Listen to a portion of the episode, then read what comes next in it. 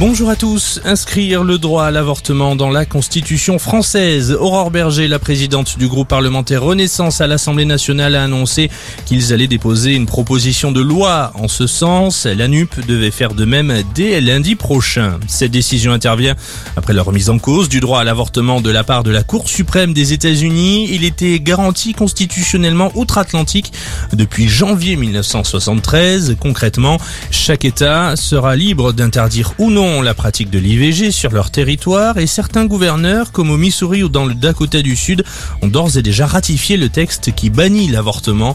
C'est un jour triste pour le pays, a de son côté souligné le président américain Joe Biden. Deux morts et une quinzaine de blessés dans cette fusillade à Oslo. Elle a eu lieu à proximité de Bar, en plein centre de la capitale norvégienne. Une enquête de la police a été ouverte pour attaque terroriste. À la une de l'actualité également aujourd'hui, attention si vous devez prendre l'avion. Le trafic devrait être perturbé chez Ryanair, une grève des stewards et des hôtesses de l'air de la compagnie d'aviation low cost. Ils réclament notamment le paiement de leurs heures supplémentaires. Plusieurs pays sont impactés, dont la France, la Belgique ou encore le Portugal. Plusieurs grandes écoles parisiennes dans le viseur de la justice, des enquêtes pour viol ont été ouvertes, sont concernées l'école normale supérieure, Polytechnique, l'Institut d'optique ou encore Centrale Supélec.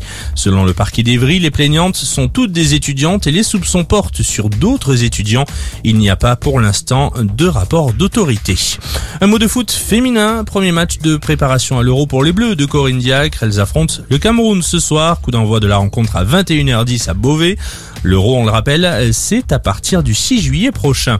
Et puis ce sont désormais 15 départements en vigilance orange à cause des orages dans l'Hexagone.